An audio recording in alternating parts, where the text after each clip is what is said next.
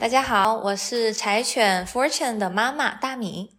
大家好，我是柴犬 Fortune 的爸爸猪肉。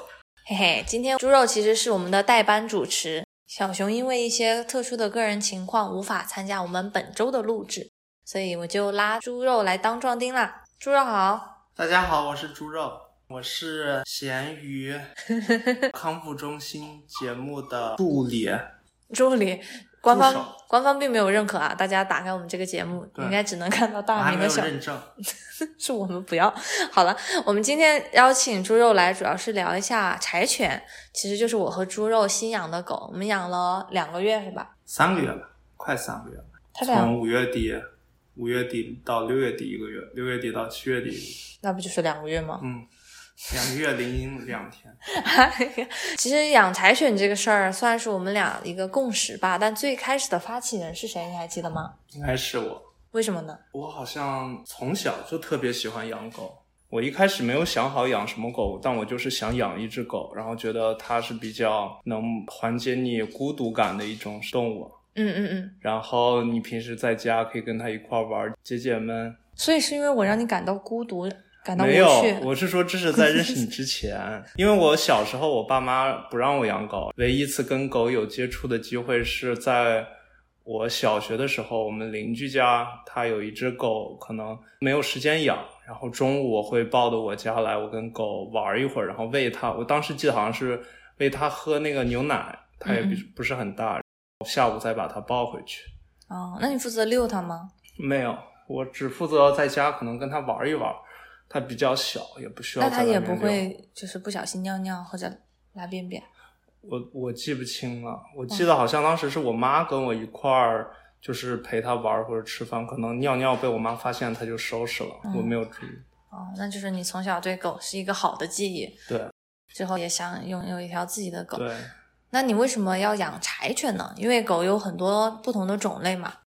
柴犬首先它自己的卫生情况它比较看重，所以它是就说白就是比较爱干净的，嗯而且它不爱叫，这两点是我选择柴犬的最主要的因素。嗯，哦，网上就说像猫一样，对，柴犬很爱干净，参考猫；柴犬不爱叫，参考猫。可感觉好像很多人喜欢柴犬，是因为它那个治愈的笑容吧，而且很好 ra 的感觉。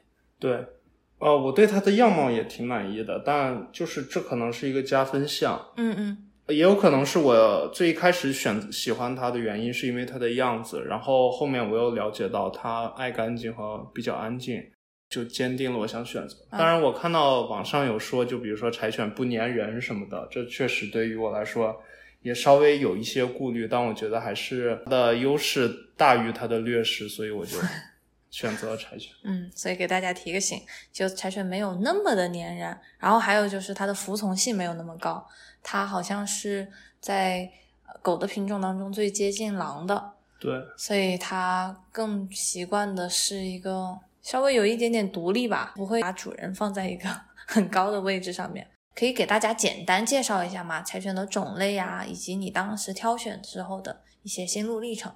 柴犬体型上有分两种，一种是普通的柴犬，一种是斗柴，就是成年以后的体型可能跟普通柴犬幼年时期的体型差不多。就是为什么没养斗柴？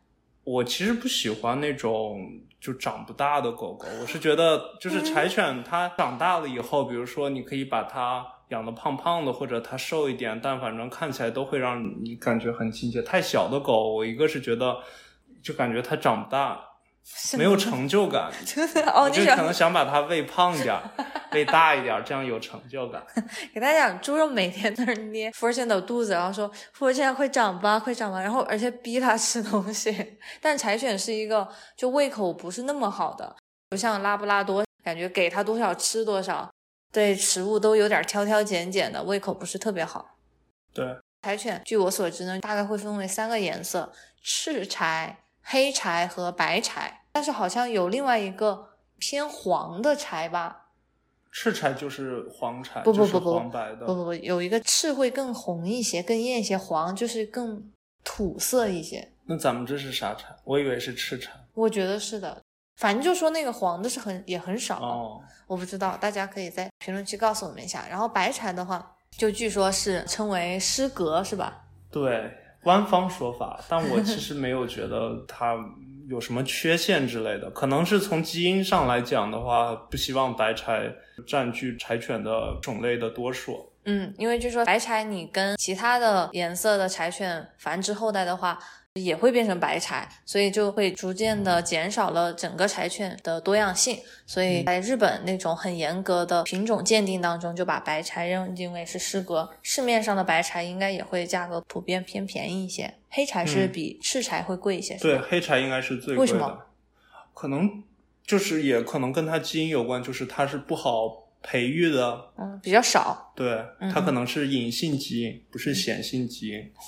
好好好，跳过这个话题，来讲一下你养之前和养之后的感受吧。因为你肯定之前做了一些攻略，但是就比如说你现在养了两个月之后，你觉得有一些之前即使了解了也没有想到会是这个样子的情况。一个是他上厕所，对，有一个就是吃饭吧，可能，嗯嗯。现在看来的话，主要是这两个。嗯嗯，上厕所的话，就是我们养它之前就知道你要训练宠物定点，嗯，定点小便大便。比如说在室内玩，它自己去定点大小便，你也不需要把它带出去或者怎么样。嗯，我们把它带到家的第一天，它就在家里，是让我们很措手不及的。又在笼子里面拉尿，然后又在外面随便拉尿，这就是我们当时觉得训练它定点大小便应该是一个不是很难的事情。我们都买好了尿垫，然后还买好了，虽然现在看来没有用的气味引导剂，就是让它去那个地方喷洒一些可能那个味道类似于别的狗狗的小便的味道，它就想过去小便，然后把它的味道盖住。但后来发现这个也是没有多大用的。对，我觉得可能福尔现有点不屑，就闻到其他狗的味道，也觉得我就不想尿。对，然后我们现在的最新的情况就是，我们逐渐不要求它要在家定点大小便，我们都是保证它饮食、喝水规律以后，自己散步的时候带它出去，然后小便大便。对，我们现在是尽量让它在外面解决它的厕所问题，然后在家里就不要。因为说到柴犬本身比较爱干净的嘛，我们后来发现它最开始那两天拉呢，其实是因为它有一点拉肚子、肠胃不适，所以是应该是它完全控制不住。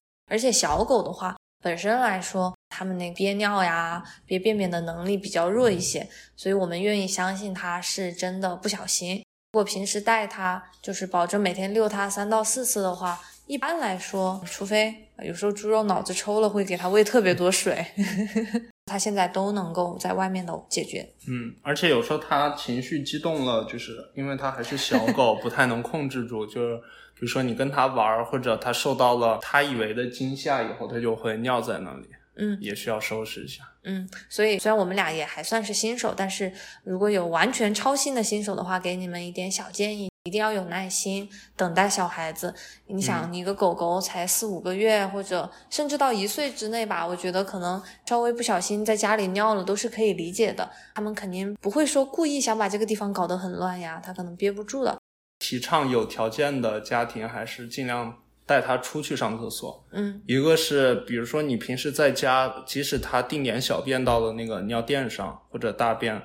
但它可能会到处闻一闻、舔一舔，会把那个大便踩到脚上，然后也会把屋子弄脏。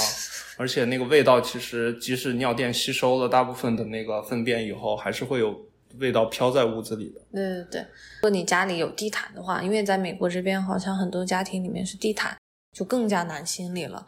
我还好，我们家是木地板，就是小便的话，擦了之后再喷喷那种除味剂，基本上没有太大的问题。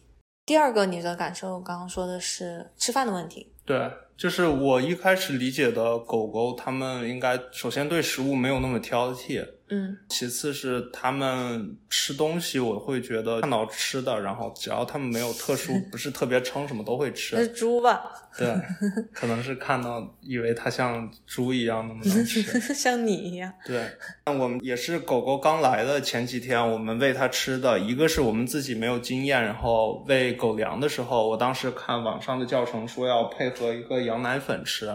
我第一次给它冲泡那个羊奶粉，然后配上狗粮以后，就发现它吃的不是很多，吃完以后也消化的不是很好，就是拉的大便有一点稀。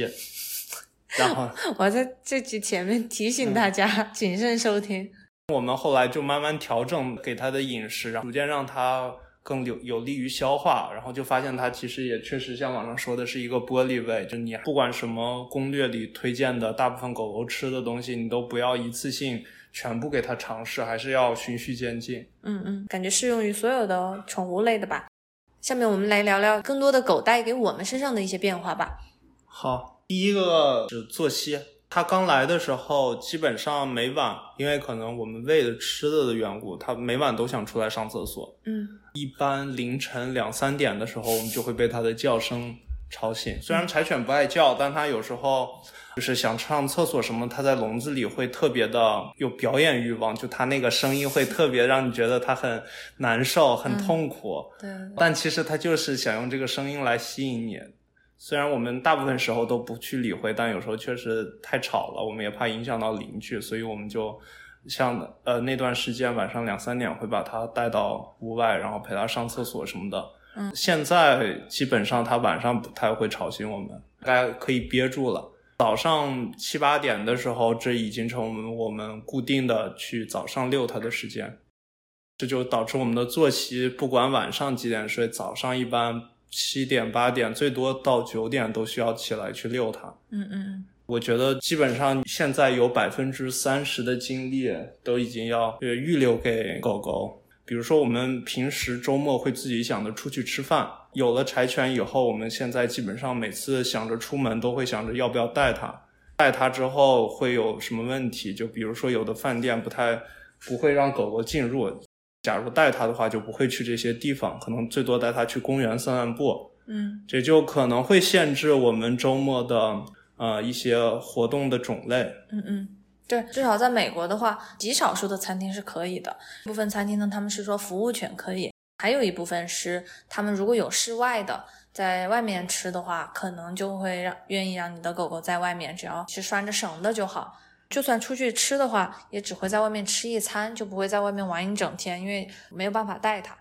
对，有时候就想把它放在家里的话，当然大部分时候就会让我们的计划可以按照没有狗之前那样去做，但我们经常就吃到一半就开始担心它，它在家里会不会关在笼子里会孤单，或者是它没吃饱想吃饭，嗯嗯，或者想喝水什么的，或者想上厕所。对，我们都有点，就是没有那么像从前那样吃东西或者玩的时候那么全神贯注了，心里都会想着他，就想着尽快回来。对对，感觉心里了有了一个牵挂，真的有一点符合我之前对养狗的一个预期，其实是为了训练或者让我为生孩子做好准备。因为你有了小宝贝或者怀孕的时候，你也有很多需要注意的地方，会一直因为为了宝宝、为了狗，然后在想一些事情。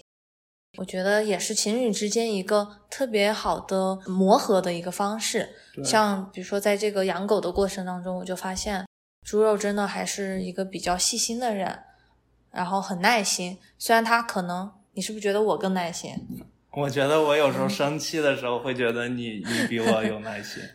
我觉得我们俩是互补的，大家都会有上头的时候，比如说被狗不小心咬了呀，刚收拾完了又尿地上了。但我们俩，嗯，我觉得比较好的是会互相给对方加油打气。比如说这个人生气的时候，那个人就去哄、去收拾一下，再交换角色。然后我觉得也是提高情侣或者是夫妻打算考虑要孩子的时候，增强他们的默契。嗯嗯，让他们可以为一个事情提前做规划，然后也能一起应对一些突发情况。对，包括很多夫妻，如果你们已经有孩子，孩子快成年了。其实有的家庭孩子在上大学的时候，父母会有一个落差嘛，孩子就突然去外地上学了，很久不联系。他以前是围着孩子团团转。其实我还蛮建议养一个宠物的，感觉在一起照顾一个小 baby，说不定你们的生活会有新的激情，或者是新的默契。嗯，而且能让小孩长大过程中有一个伙伴。嗯嗯，对对对，会让他就是可能让他会学会分享啊。狗狗玩的时候，可能会培养它理解他人。当然，这个现在是指狗，然后什么叫狗理解别人吗？不是，就是比如说它玩的时候，它会想着说狗狗想吃东西，它会说哦，我要照顾狗狗，也让它会有一种可能是一种责任心培养起来，从小培养这样一种东西。哦，你说小孩子，对啊、对他们会可能会学会分享，学会包容，因为狗狗可能还是会不小心打到它。对，嗯嗯。还有一些什么其他的小建议吗？因为我们俩的情况稍微特殊，是在美国养了一只柴犬。比如说，你可以简短的给大家讲一下，我们是怎么买到一只柴柴犬，然后并在美国拥有柴犬的。首先买柴犬的话，我们选择的还不是在美国的犬舍，嗯因为美国柴犬种类少，所以我们考虑的还是从国内买。我们联系到台湾的一个犬舍，他们有我们在一个社交平台上看到他的信誉还比较好，就选择了跟他联络。最后他把柴犬狗狗寄过来，嗯之后我们在这边来给他办一些疫苗或者芯片这些手续。嗯嗯所以这是买柴犬，然后养的话，首先要看你住的地方。假如你是美国的，你住公寓，可能需要先了解一下公寓让不让养狗。嗯我们其实也是费了一番周折，因为我们之前那个公寓不让养狗，也就导致我们在我们那个公寓合约到期之后，我们就选择搬到另外一个可以养狗的公寓。嗯也了解了一下，比如说公寓开始养狗以后，他会多收一些手续费，这样。拿到狗狗之后，开始考虑需要给它，首先是要买保险，预防它有一些生病什么的。然后你去医院看的话，没有保险，就像人生病一样，会耗费一大笔的费用没有报销。是必须的吗？保险？保险应该不是必须，比如说你打疫苗什么的，我我记得没有提供过什么要求你有保险的信息。嗯是一个备用方案，就相当于你要预防万一有什么意外情况之后，你不想让它给你造成太大的经济压力。嗯，那我觉得这情况更多是针对美国吧，因为中国我觉得可能没那么贵，你带他去治个病。嗯哦，我不太清楚国内的价格，但反正美国这面的话，就跟人看病一样的，基本上很多费用都需要有保险的话，会让压力小一点。对对对，所以防患于未然。然后还有就是疫苗，买到狗之后需要给它打疫苗，这个基本上国内和国外打的疫苗种类我们比较了一下是基本上一样的。比如说你呃国内兽医那儿的疫苗需要打三次，嗯你比如说只打了一次之后，你来美国可以继续跟那个兽医说，我们之前已经打过一次，现在只需要再打两针，嗯这样也是可以的。对，但是要把文件准备好，然后最好也有翻译，让医生就能很快的了解到。疫苗没有完全打完之前，建议大家还是尽量少出去走动或者跟大狗接触。对，一定要保证不要挨到，比如说像大狗的粪便，因为那个细菌会比较多，所以还是尽量让狗狗离这些东西远一些。然后平时带它也不要去草地什么的，因为草地上可能会有虫子啊。等它长大一点了，做好驱虫以后，然后再带它去草地上玩。嗯嗯，我们俩基本上每两三周吧，会带它出去那种专门的宠物店洗澡。对，你觉得柴犬自己爱干净嘛？它如果脏脏的，它自己也会难受。然后包括我们跟它玩呀，也希望嗯它是干干净净的。我们最开始试图在家里给它洗，但 确实有时候小狗狗它面对水的情况会有一些紧张，外面的还是更专业一些。对，外面还会包含，比如说剪指甲，然后清洁它的耳朵。对对对，然后也会检查一下它有没有皮肤病之类的这种常规检查。嗯嗯当然可能没有医院做那么详细，但它也会大概检查一下，有什么情况会跟你说。嗯，然后它洗那个狗狗的话是根据狗的大小来的，比如说像 Puppy 是小狗的话，它那个价格会比成年犬会便宜一些，包括品种，因为嗯你想象，比如说洗一个哈士奇、萨摩耶就肯定会花更多的钱。对，还有我不知道现在有没有用，就是我们开始给狗狗喂鱼油。因为它刚换完它的胎毛，开始长新毛，我们就想的是说，在它长新的这个毛的过程中，给它一些营养补充，让它毛长得更顺滑、更有光泽。嗯嗯我们买的是 Costco 那个比较实惠的，就是人吃的这种鱼油的胶囊，然后我们直接放到狗粮里。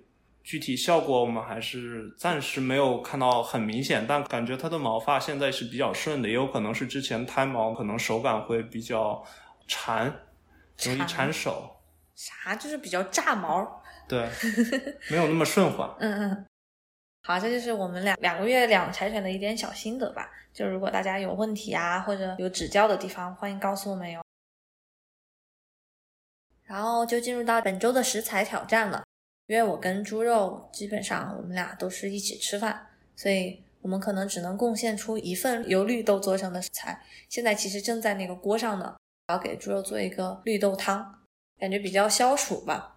我可以分享一个我小时候吃到的，我觉得比较好吃的跟绿豆有关的东西，是两个。第一个是绿色心情，对，我也准备说那个，是那个冰激凌，嗯。那个味道应该大家都有吃过，就是算是冰沙的感觉。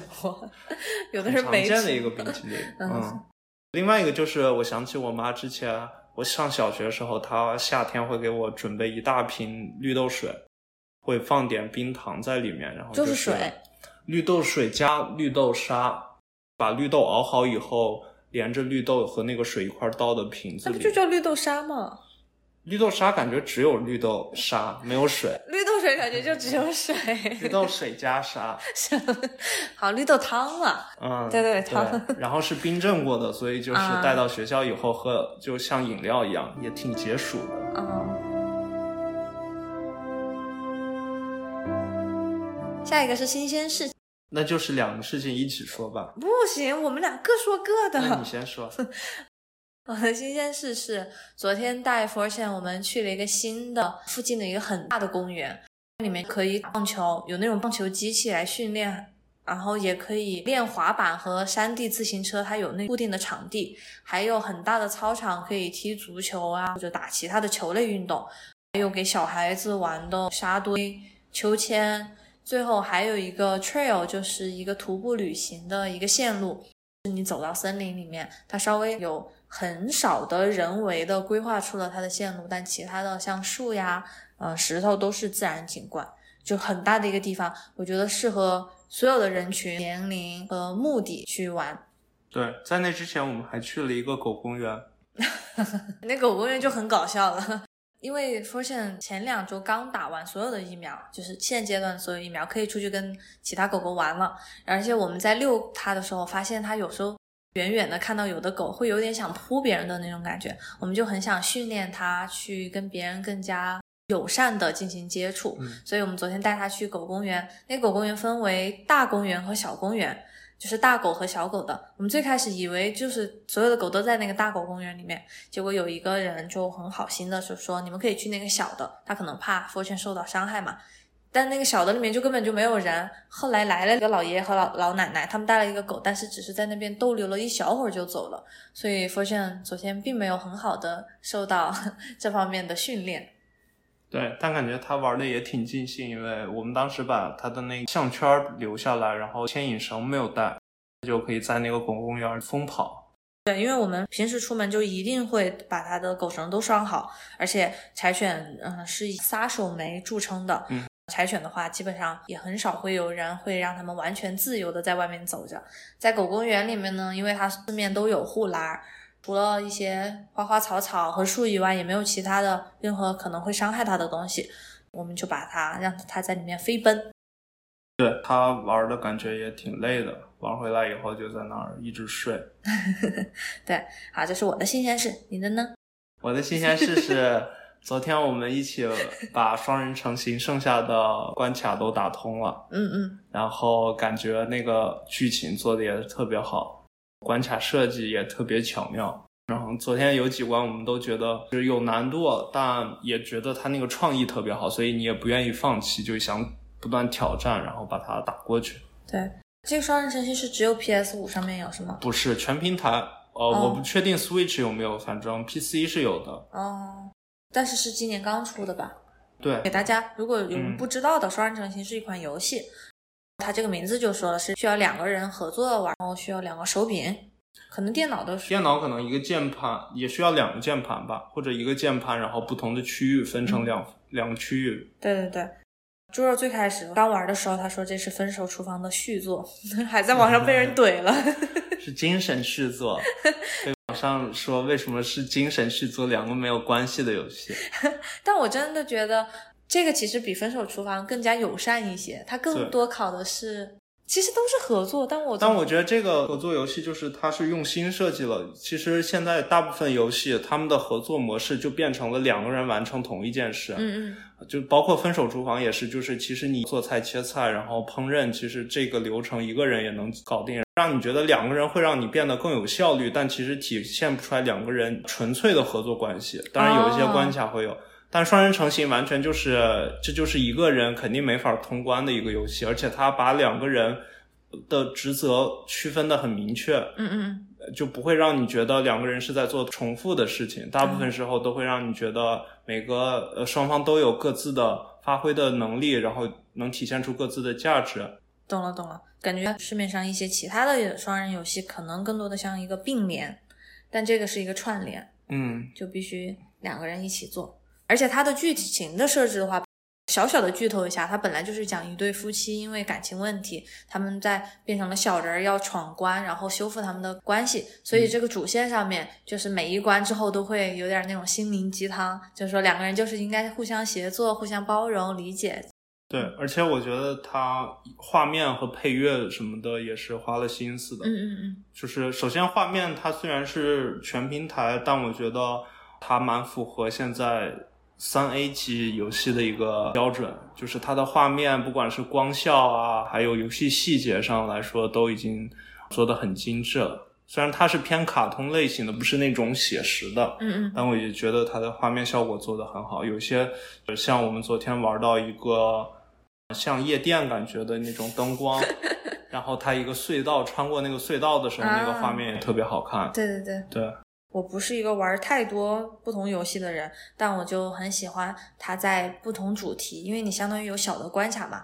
每个主题它那个都是有一个完全的场景设定的，都很符合该有的样子。比如说在那种偏音乐的，就是完全的音乐；然后还有在花园里面，就是花园的样子，就很有沉浸式的感觉。对，嗯。然后它的呃音效做的也挺好，就很多时候那个游戏。过场动画什么的配的音乐都特别符合当时的情景，会让你身临其境。